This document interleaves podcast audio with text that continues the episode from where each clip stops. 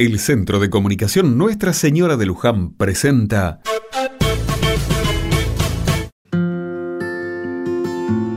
Otra mirada. Un domingo gris y lluvioso se vive en el pueblo. El frío ya está haciendo de las suyas. Probablemente el plan de hoy sea estar en casa y disfrutar del día de descanso con la familia. A media mañana me gusta ir a misa. No importa si llueve, hay mucho viento o hace calor. Para mí el clima no es un impedimento para ir al encuentro de la palabra de Dios.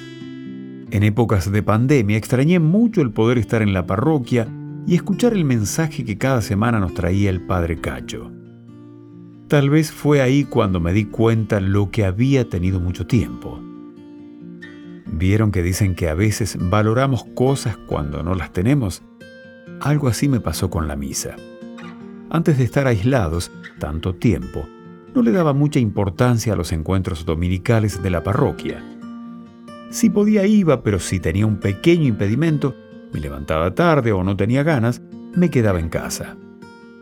Hoy, después de una experiencia tan fuerte que nos privó el relacionamiento con los demás, el tiempo para compartir y las salidas, el ir a misa para mí es un verdadero acto de amor.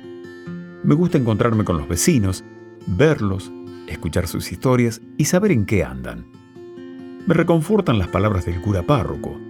Es increíble, pero siempre le da en la tecla con el mensaje del domingo. Es tan acertado con sus reflexiones que me emociona.